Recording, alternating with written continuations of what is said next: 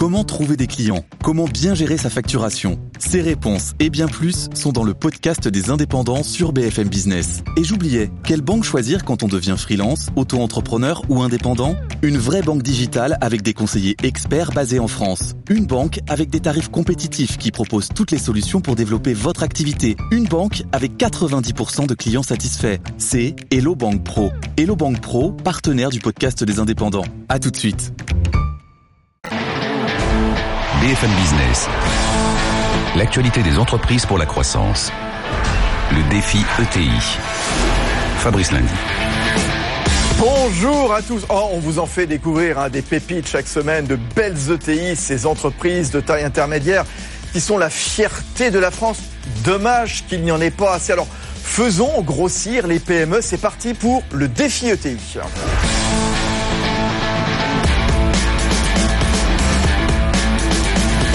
Des ETI qui ont 10 ans. Et d'ailleurs, tiens, euh, la semaine prochaine, dans le défi ETI, cinquième et dernière sélection pour le Grand Prix des ETI BFM Business euh, Palatine. Voilà, la cérémonie, elle aura lieu, vous le savez, vous avez, noté évidemment la date, le 3 décembre au studio Gabriel à Paris, donc aux environs de, de 20h. Alors, ces ETI, elles se portent bien. Et certaines sont des trésors à consommer sans modération. Tiens, justement, euh, aujourd'hui dans le défi ETI, gros plan sur l'alimentation de qualité et l'agriculture d'excellence à l'occasion notamment du grand salon de l'alimentation, le, le, CIAL, qui se tient donc en, en région parisienne. Avec un exemple à suivre, c'est Fruit d'Or. Fruit d'Or, l'un des fleurons de l'économie entière et donc de l'économie française.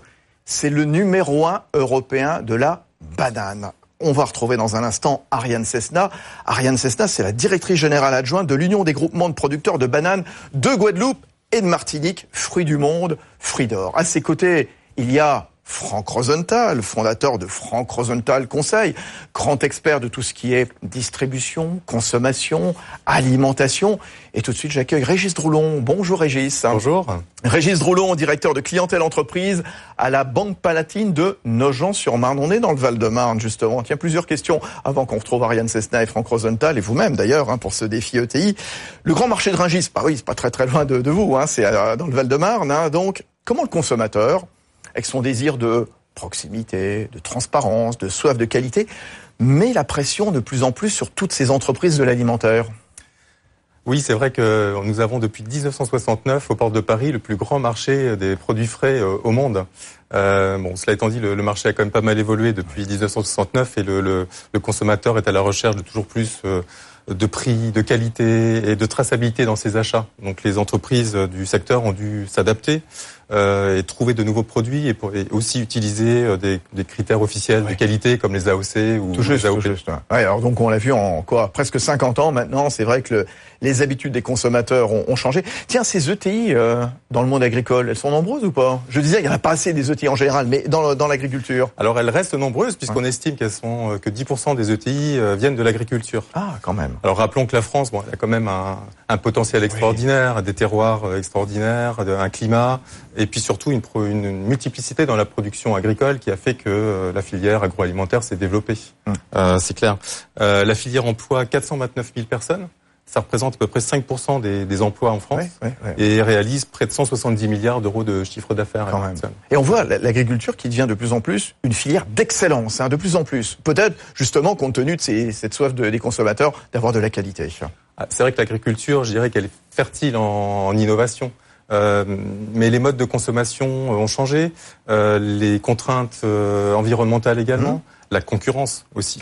Et donc euh, tout ça a poussé l'agriculture à essayer d'être euh, très performante dans, dans, ce domaine. Bien sûr. Et l'exemple type, c'est que quand même déjà beaucoup d'ETI dans le secteur sont leaders sur leur marché et ont peut-être compris un peu avant les autres qu'il fallait miser sur l'innovation, sur l'exportation pour trouver des nouveaux axes de, de, développement. Eh ben Régis, on va voir ça dans un instant. On va vous retrouver évidemment, oui, justement, un leader, leader européen, je vous le disais, dans le secteur de la banane. C'est Fruit d'Or. On va retrouver sa directrice générale, Ariane Cessna, dans un instant.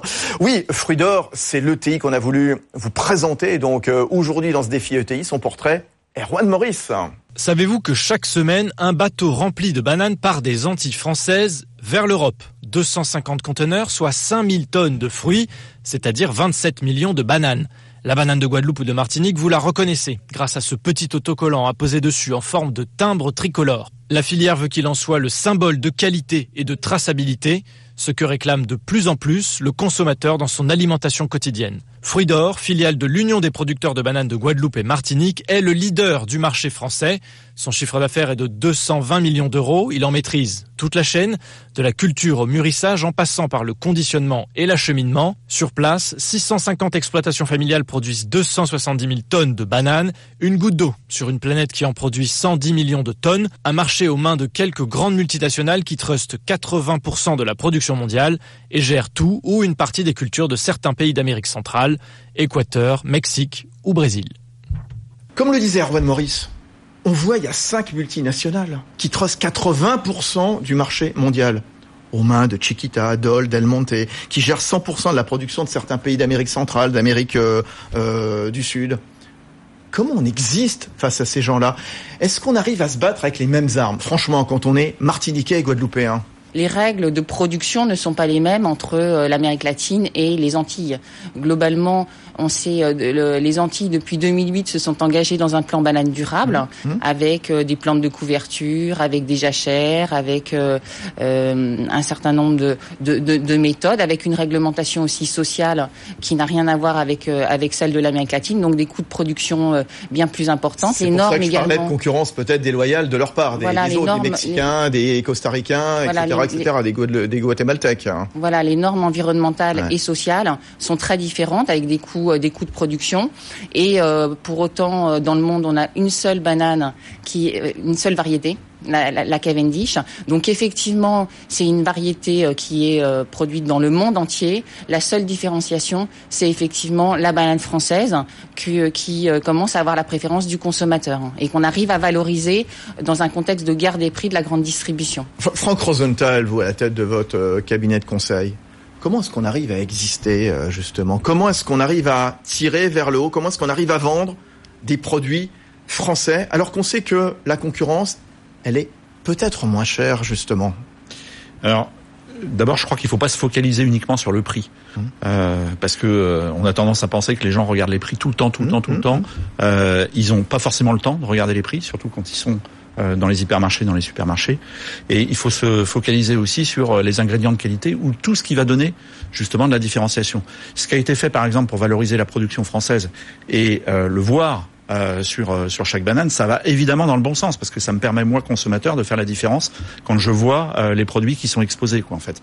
Et ça me permet de choisir en connaissance de cause quoi en fait. Hum. Les, attentes des consommateurs et c'est Régis Droulon qui nous en parlait il y a un instant c'est vrai qu'elles ont changé en 50 ans hein, depuis la création de ce marché de, de et puis pas que pas que le marché de Ringis bien sûr. Thème formidablement euh, d'actualité extrêmement porteur au moment de tous ces états généraux de l'alimentation donc qui sont tenus au début de l'année 2018 vous sentez évidemment ce besoin de qualité de proximité de qualité chez les consommateurs. Franck Rosenthal comment ça a bougé? Comment ça a changé? Alors ça bouge très très vite. C'est-à-dire que si on regarde il y a encore quelques années, en fait, euh, on avait un, consommateur qui était plutôt un citoyen et qui disait moi je veux manger sain. Et en fait, il y a une prise de conscience maintenant qu'il y a un lien qui est très fort entre l'alimentation et la santé. Mmh. Et euh, je vais citer juste une phrase de Pierre Rabhi qui a rien à voir avec les consommateurs, mais quand il, dit euh, quand Pierre on Rabhi est l'un des experts du, du climat notamment. Hein. Voilà, et il dit quand on passe à table, euh, il vaut mieux se souhaiter bonne chance que bon appétit, quoi, en fait. Voilà. Et donc, euh, il y a eu toutes ces crises euh, alimentaires, ces crises sanitaires, euh, le, le, le, relais médiatique, et en fait, on a des gens qui étaient, qui sont inquiets. Donc, ils se préoccupent beaucoup plus. Il y a une vraie prise de conscience. Et ils se préoccupent beaucoup plus de ce qu'ils vont manger et de la qualité de leur alimentation. Et, ça, on vous le dit, euh, Ariane Cessna, justement, vous qui euh, inondez le marché français avec vos bananes venues de Martinique, de Guadeloupe, vous sentez vraiment cette attente du consommateur différente Oui, absolument. Et enfin, nous, on considère que la banane, c'est le, c'est, le meilleur fruit du monde. Ça a des qualités euh, nutritive euh, et euh, rassasiante très importante sans, sans prendre de calories. Probablement, donc, vous fabriqueriez des pommes ou des poires, vous diriez la même chose. Et, c'est vrai que le, le, marché, le, marché français, la, la, consommation est plutôt relativement basse par rapport, par rapport aux Européens. Donc voilà, on se bat aussi pour que la consommation de bananes augmente. Donc c'est une tendance en tout cas qui nous donne de l'espoir. Et Pierre Rabhi, cité par Franck Rosenthal, disait oui, parfois quand on passe à table, plutôt se dire bon appétit, il faut souhaiter bonne chance. Mais L'environnement dans lequel évoluent les producteurs, il évolue nécessairement. Euh, on voit ces épisodes météo qui sont extrêmement changeants, parfois très violents. Épisodes de sécheresse d'un côté, euh, de pluie de l'autre, des cyclones. On a vu comment les Antilles françaises ont été balayées ces derniers mois. Comment est-ce qu'on s'adapte justement quand on produit ce type de, de, de, de, de, de produits, tout simplement Voilà, des, bah, écoutez, On peut, on peut dire que l'agriculture euh, est en pleine disruption, mmh. pour euh, utiliser un, un, mot à la mode. Et ça, euh, alors effectivement, avec d'une part les, les intempéries, puisque le, c'est vrai que là où on produit de la banane, effectivement, on a des cyclones, on a des inondations, on a beaucoup de beaucoup de choses qui font que finalement la production dans un dans un pays ou un autre est, euh, est réduite à un moment donné. Ça a été le cas aux Antilles puisqu'on a eu euh, deux cyclones coup sur coup en 2016 et en 2017. Donc euh, où là une grosse partie de la production a été touchée. Les producteurs se sont redressés aujourd'hui depuis le depuis le mmh, cyclone mmh, mmh. Maria et donc reviennent reviennent en production. Mais c'est vrai que ça a des coûts quand même très importants et, et la banane, euh, que ce, et surtout la banane française, n'est toujours pas suffisamment valorisée pour que les producteurs puissent vivre correctement. Ça, c'est un vrai sujet, c'est un vrai combat, et j'avoue que on, on, reste quand même très inquiet là-dessus parce que les coûts de production augmentent, les, euh, les réglementations euh, effectivement interdisent un certain nombre de produits, mais tout cela coûte plus cher. Nécessairement. Et, et, le prix de la banane n'augmente pas. Et on verra justement quel est le bon modèle pour l'agriculture. Simplement, tiens, c'est au banquier que je m'adresse, Régis Droulon, donc euh, Banque Palatine. Hein. Cet aléa météo, il pèse de plus en plus lourd justement chez les producteurs de fruits, de, légumes, enfin de tout ce qui est denrées agricoles, hein, céréales aussi hein, bien sûr. Oui, ça pèse très lourd, effectivement. Ce sont des événements qui arrivent de plus en plus régulièrement mmh. euh, maintenant. Bon, c'est vrai qu'au niveau de la Banque Palatine, de par notre euh, positionnement sur les ETI, on est plus en relation avec euh, l'aval de la filière, c'est-à-dire les transformateurs, les, les, négociants, etc., plus que les agriculteurs. Donc on est à moins impacté par ces phénomènes météo directement. Mais c'est vrai qu'on est amené à être interrogé pour financer ces, des décalages de trésorerie liés à ces événements. Les, les, maladies, juste aussi, hein, les maladies très importantes, parce que c'est vrai que qui dit phénomène phénomène météo euh, violent peut apporter en effet, on l'a vu notamment dans les céréales en France cette année, donc euh, avec euh, donc une moindre qualité. Comment est-ce qu'on résiste aux maladies, notamment les maladies fongiques? Alors, j'ai en, en travaillant sur le sujet de la banane, hein, vous y connaissez évidemment mieux que moi, j'ai découvert qu'il y avait cette cercosporiose noire donc qui touchait les fruits. Quelle technique vous avez mise en place pour faire face à ces maladies? Comment est-ce que vous avez pu réduire ou pas l'usage des pesticides? Bah, globalement, effectivement, la cercosporiose, c'est une maladie euh, qui existe dans le monde entier. En, dans, dans, les pays d'Amérique latine, globalement, ou dans tous les, dans tous les pays dans le monde, euh, ils traitent par euh, traitement aérien. Le traitement aérien, en fait, est interdit, interdit en France. Donc, on essaye de trouver des méthodes alternatives qui peuvent passer soit par des variétés différentes, et ça, on travaille avec le CIRAD et l'INRA sur des recherches de variétés. Et puis, on, est, on, on pratique aussi le coupe-feuille pour éviter que la maladie se, se propage. Et euh, euh, voilà, tout, toutes les. et comme ça, vous avez pu réduire un peu le, les quantités d'engrais donc euh, sur vos parcelles de bananes. Globalement, avec le plan banane durable qu'on a signé avec le ministère de l'Agriculture en 2008, on a réduit de plus de 75 l'utilisation des pesticides. Des trois quarts, vous avez réduit l'usage des produits phytosanitaires. Voilà, ça c'est vraiment un vrai combat de la filière de bananes de Guadeloupe et de Martinique hein, à laquelle on s'est engagé. Et ça, Franck Rosenthal, euh, justement, c'est un exemple à suivre pour tous ceux qui, qui, nous écoutent, qui sont dans la production agricole, justement, parce que c'est vrai, il y a toujours ce combat du bio versus euh, les engrais. Je suis pas sûr qu'il y ait une solution unique, bien entendu, mais c'est emblématique ce qu'elle nous dit. Elle a réduit de trois quarts l'usage des produits phytosanitaires. Oui, c'est emblématique et je pense que ça mérite d'ailleurs d'être d'être connu mmh. euh, par euh, par les consommateurs parce que euh, le bio ne suffit pas aujourd'hui. On sait que la demande elle est très, très forte. Il n'y a pas assez de parcelles. Et il n'y a pas assez de parcelles. Mmh. Euh, on est à peu près à 6% de, des surfaces agricoles en France hein, sur sur le bio. Euh, il y a des objectifs qui sont très élevés à, 2020, qui à mon avis on n'atteindra pas tellement ils sont élevés quoi en fait. Et donc on a besoin, indépendamment du bio, qui est euh, un sujet en soi aussi d'aller vers moins de pesticides et je pense que c'est un très bon exemple euh, et c'est intéressant aussi pour euh, pour les consommateurs pour les rassurer quoi en fait vraiment. c'est vrai comment réduire un peu cette cette équation un petit peu difficile? Il n'y a pas assez de parcelles de bio transformer se convertir au bio coûte cher, bien entendu. On n'a pas forcément toujours les, les moyens et le temps également. Et puis en face, bon, il y a les engrais toujours utiles, bien entendu, mais bon, qui sont montrés du doigt par euh, certains, à tort ou à raison. Comment est-ce qu'on fait justement? Tiens, euh, Franck Rosenthal et juste après Régis Drouland. Alors, je pense qu'il faut pas être euh, ni dogmatique, ni être extrémiste sur les sujets. C'est ça, c'est ça. ça c'est ça c'est très important. et on voit par exemple que sur les additifs, vous avez des applications aujourd'hui. Dès qu'il y a un additif, l'application vous le signale. Et donc vous, vous êtes consommateur et vous allez vous dire, il faut pas que je consomme ce, ce produit-là. On, ne les regarde pas. Voilà. On regarde pas les étiquettes. Alors on regarde pas les étiquettes, mais euh, il y en a beaucoup maintenant qui téléchargent les applications mmh. pour aller regarder les étiquettes d'une autre façon, quoi. En fait, voilà. Donc, euh, et je pense qu'il faut pas forcément être extrémiste. C'est-à-dire, c'est pas parce que il y a un tout petit peu de, de, pesticides et ça a aussi des avantages. Et on n'est pas que dans le noir ou dans le blanc euh, que euh, il faut pas consommer de, de, produits. Et de la même chose, de, de, la même façon, il y a des additifs qui sont utilisés aujourd'hui qui peuvent apporter quelque chose sur la composition des produits. Donc toute façon, tous les industriels regardent ces sujets-là pour euh, pour faire en sorte de, de, de faire mieux. Voilà. Euh, faire mieux, ça veut pas dire faire sans, être complètement dogmatique.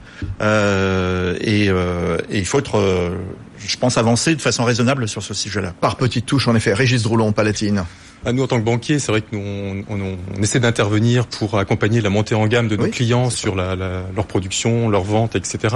Euh, je pense que c'est une des, des, solutions de l'équation, c'est d'arriver à proposer des produits qui sont de plus en plus lisibles euh, pour euh, pour les, les consommateurs euh, finaux. Euh, et de par ce fait, on, les, on accompagne nos clients dans l'investissement, que ce soit de, de, nouveaux outils de production qui permettent, je dirais, d'atteindre ces objectifs de qualité ou d'autres besoins, puisque la filière euh, agroalimentaire a les mêmes, euh, besoins que les autres entreprises, euh, à savoir des investissements, enfin des, des besoins sur la, euh, les, le, les, fonds de roulement euh, liés au délai de paiement, parce que c'est vrai que dans, la, dans le secteur, les, les, paiements se font rapidement, mhm. donc on intervient aussi sur ce type de, de choses. Allez, Ariane Cessna, vous parliez tout à l'heure d'innovation. c'est le conseil que vous donnez également à tous ceux qui sont dans la filière agricole, comme vous, donc la banane de Martinique et, de Guadeloupe, innover euh, justement pour trouver peut-être justement des euh, palliatifs à l'usage des produits phytosanitaires ou d'autres choses, hein, je ne sais pas. Hein. Globalement, oui, innovation, je dirais en termes de, marketing, par exemple avec euh, donc la banane française qui est vendue plus au kilo mais euh, à la pièce. Donc on vend une main de banane avec trois, quatre ou cinq bananes. Et puis donc donc ça c'est vraiment du marketing, banane française et banane française équitable pour les petits producteurs, mais également des plans de recherche très importants avec avec le sur euh, bah, justement euh, euh, parce que ça se fait pas tout seul. Hein. enfin, je veux dire, on peut utiliser moins de pesticides, mais il faut quand même survivre. Donc, il faut, c'est vraiment de la recherche hein, dans, dans, dans, tous ces domaines-là. Franck Rosenthal. Bah, pour, pour, pour, rebondir là-dessus, je pense que par exemple, le fait de pouvoir prendre des bananes aujourd'hui à la pièce, sans les peser directement, c'est un vrai progrès pour le consommateur. Pourquoi expliquer euh, bah parce que si vous vous êtes deux et vous vous, vous dites je vais acheter pour la semaine quatre bananes, je prends cet exemple-là, vous pouvez les acheter par quatre directement sans passer par le point de pesée. Euh, du magasin et vous gagnez du temps et donc ça améliore l'expérience. On n'achète que ce qu'on consomme et on achète que ce qu'on consomme et on peut aussi choisir euh, en, en, toute connaissance de cause. Donc je pense que ça améliore sensiblement les choses. Quoi. On, on, le disait tout à l'heure avec Régis Droulant, l'agriculture euh, terre d'excellence. Hein, euh, on va recourir de plus en plus à la, à la tech euh, pour produire, la blockchain, les RFID, les objets connectés, justement pour euh, tracer les sols, suivre les, les, filières, justement, sécurité, efficacité logistique, transparence d'information pour le consommateur. On le voit de plus en plus, ça, Franck Rosenthal? On le voit de plus en plus. Hein. Il y a des accords qui, pour, pour parler de l'actualité, il y a un accord qui a été signé entre Carrefour et, IBM sur la blockchain et la traçabilité des produits alimentaires très récemment. Euh, tous les distributeurs sont sur ces sujets-là. Euh, c'est important parce que euh, la traçabilité, s'il y a des crises euh, sanitaires, et on a beaucoup progressé là-dessus, on n'insiste jamais assez sur les progrès qui ont été faits là-dessus, bah, on peut retirer les produits euh, qui euh, pose problème très rapidement parce qu'on a la traçabilité. Donc, euh, donc ça a pas mal de vertus en fait. Régis, Régis Roulon, Banque Palatine. Oui, pour rebondir sur ce que sur ce que vous disiez, effectivement, nous aussi en tant que banquier, on intervient dans le financement également des croissances externes, car on a beaucoup d'entreprises qui rachètent d'autres entreprises plus dans la technologie pour les aider à développer leur, à moderniser leur offre, et on intervient également donc à, à ce niveau-là. C'est quoi le bon modèle pour l'agriculture justement? Voilà, tous ceux qui aujourd'hui en France sont dans la filière agricole. Vous nous disiez donc 10% des ETI, ce sont des ETI de l'agriculture, Régis euh, Drolon. Qu'est-ce qui a les clés d'une alimentation de, de, qualité Où ça commence une alimentation de qualité? C'est au champ, les agriculteurs, ils ont les producteurs, notamment de fruits et légumes. Vous, Ariane Cessna, qui êtes à, la tête de ce géant de la banane européenne, qui est fruit d'or. Je pense que ça commence déjà par, euh, par l'organisation et les producteurs de Guadeloupe et de Martinique. Donc 100% des producteurs, 650 euh, producteurs qui sont eux-mêmes des, des, des, sociétés. Hein. Ils, ont, sont à la, à la tête de leur, de leur propre société. Donc se sont fédérés donc et parlent d'une seule fois, notamment euh, bah, vis-à-vis de la France, en France ou euh, enfin en métropole, ou sinon euh, ou sinon en Europe, et donc ont une capacité également de, de, de frappe qui tient de leur unité, à leur unité, ce qui n'est pas forcément le cas. des filières, l'union fait la force, c'est un peu ce que vous dites. Absolument, c'est le côté filière. Ouais, en production et en commercialisation. Ouais, vous parliez tout à l'heure de ce plan banane durable. Est-ce que c'est quelque chose à suivre, à mettre en place, à développer sur l'ensemble du territoire euh, français, justement, parce qu'on parle toujours de mieux rémunérer les producteurs, le monde agricole, dont le revenu souffre, hein, euh, bien, bien entendu.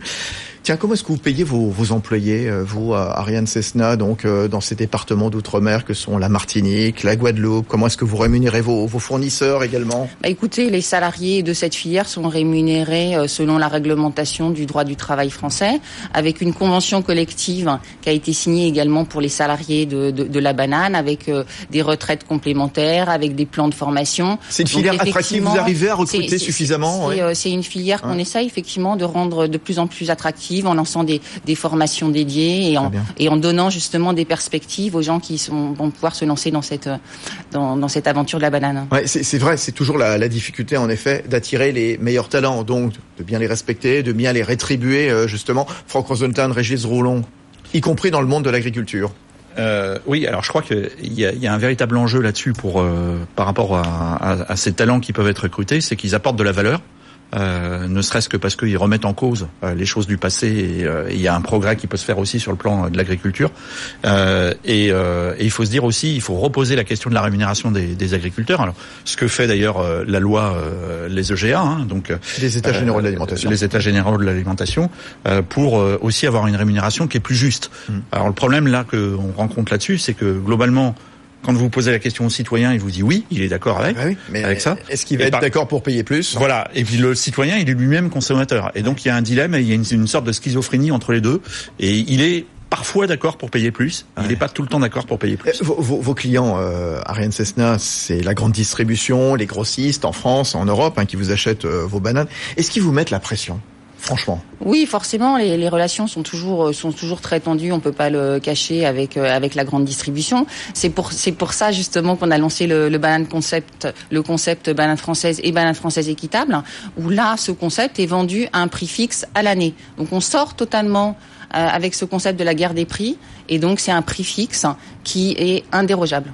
Ce, côté RSE, euh, il, apparaît de plus en plus euh, dans les relations. Euh, quand on produit, par exemple, ce type de, de, de matières premières agricoles, euh, Ariane Cessna, le côté responsabilité sociale environnementale Bah écoutez, nous justement, avec le, on, je pense qu'on a été les premiers, hein, en tout cas dans le secteur de la banane, à le mettre en avant. Hein. On est les, les, mieux, les mieux disants en matière en matière sociale et environnementale. Franck Rosenthal. Alors je pense que euh, les, les, les industriels et les ETI avancent pas mal sur ces sujets-là. Je pense que les distributeurs doivent avancer aussi, parce que aujourd'hui, en fait, il y a un gouffre entre ce qui se passe à l'extérieur des magasins et dans l'agriculture ouais. et ce qui se passe en magasin. Ouais. C'est-à-dire que pour avoir cette information-là disponible, ouais. euh, globalement, ça n'a pas avancé. C'est-à-dire vous regardez un hypermarché aujourd'hui et vous regardiez un hypermarché il y a 10 ans, vous avez le même type d'information. Euh, et euh, il faudrait aller beaucoup plus loin pour valoriser tous les efforts mmh, qui sont faits. Mmh, mmh. D'ailleurs, je pense que tout le monde serait gagnant. Le consommateur parce qu'il aurait plus d'informations, le distributeur parce qu'il vendrait plus facilement, et l'industriel parce que ses efforts euh, seraient mis euh, en valeur. Donc le conseil à donner à tous ceux qui sont euh, à la tête de PME dans le secteur de l'agriculture, quel serait-il justement en, en, la matière? Sachez résister, c'est ça quand même Battez-vous difficile. Hein Battez-vous pour que la valeur qu'on apporte, elle passe en magasin. Régis Droulon, Banque Palatine. Oui, toujours vendre vendre son sa valeur ajoutée finalement dans, dans les magasins. Et puis il y a un sujet aussi qui mérite d'être exploité peut-être encore un peu plus dans toute la filière, c'est l'international. Effectivement, la marque France a aussi sa carte à jouer sur les marchés internationaux.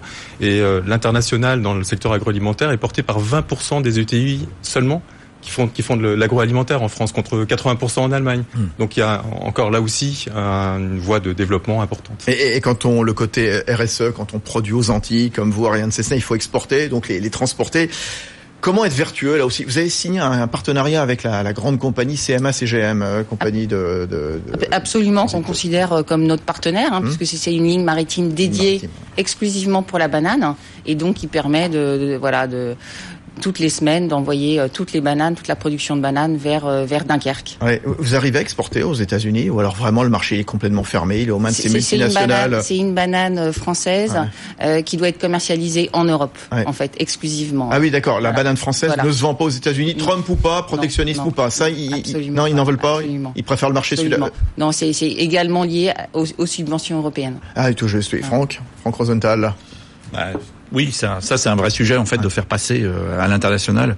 Il y a un potentiel important, vous l'avez vous l'avez rappelé, et euh, il faut il faut aussi investir pour aller à la conquête de nouveaux territoires. Bon, en, tout cas, on le voit, les produits frais, ils ont le vent en poupe, hein, Franck Rosenthal. On a vu euh, l'enseigne préférée des Français cette semaine, c'est Grand Frais, justement. Grand Frais, on est en pleine. Vous vendez à Grand Frais, vous, Ariane Oui, absolument. C'est un de nos principaux clients. Ouais. Ah, oui, Franck. Bah, c'est une, une, bonne nouvelle parce que euh, voilà, Grand Frais euh, a, a, voilà, et vend exclusivement des produits frais euh, marché. Euh, c'est une bonne nouvelle aussi parce que on voit que dans ce classement, il y a Biocop aussi qui ressort à une place qui est très attractive. Bien sûr. Ouais. Ils arrivent à la cinquième ou sixième place. C'est vrai. Et c'est intéressant aussi, quoi, en fait. Bon, bah c'est très bien. Donc, on va tendre vers davantage de qualité. C'est ce qui est euh, demandé. Donc, en effet, à tous ceux qui font qui sont dans la filière agricole, tous ces PME, ces ETI. Merci à vous. Régis Droulon, directeur de clientèle entreprise à la Banque Palatine de Nogent-sur-Marne. Franck Rosenthal à la tête de son euh, cabinet de conseil, Franck Rosenthal. Et puis Ariane Cessna, donc, qui dirige l'Union des groupements de producteurs de bananes de Guadeloupe et de Martinique avec Fruits du Monde et Fruits d'Or. Merci d'être venu numéro un européen. Voilà, le défi ETI, c'est fini. Hein. On va se retrouver très vite, je vous le disais, pour les 10 ans des, ETI. La semaine prochaine, cinquième et dernière sélection pour le Grand Prix des ETI BFM Business euh, Palatine qui va nous emmener jusqu'à la cérémonie du 3 décembre. Euh, deux ETI qui vont s'affronter sur le thème de l'excellence. Bah voilà, on y est encore. Made in France, on y est encore. Là justement, le loisir, le tourisme, bref, tout ce qui fait l'un des fleurons de notre pays. Ce sera Aérophile versus City Vision. Bonne semaine à tous. BFM Business, le défi ETI, l'actualité des entreprises pour la croissance.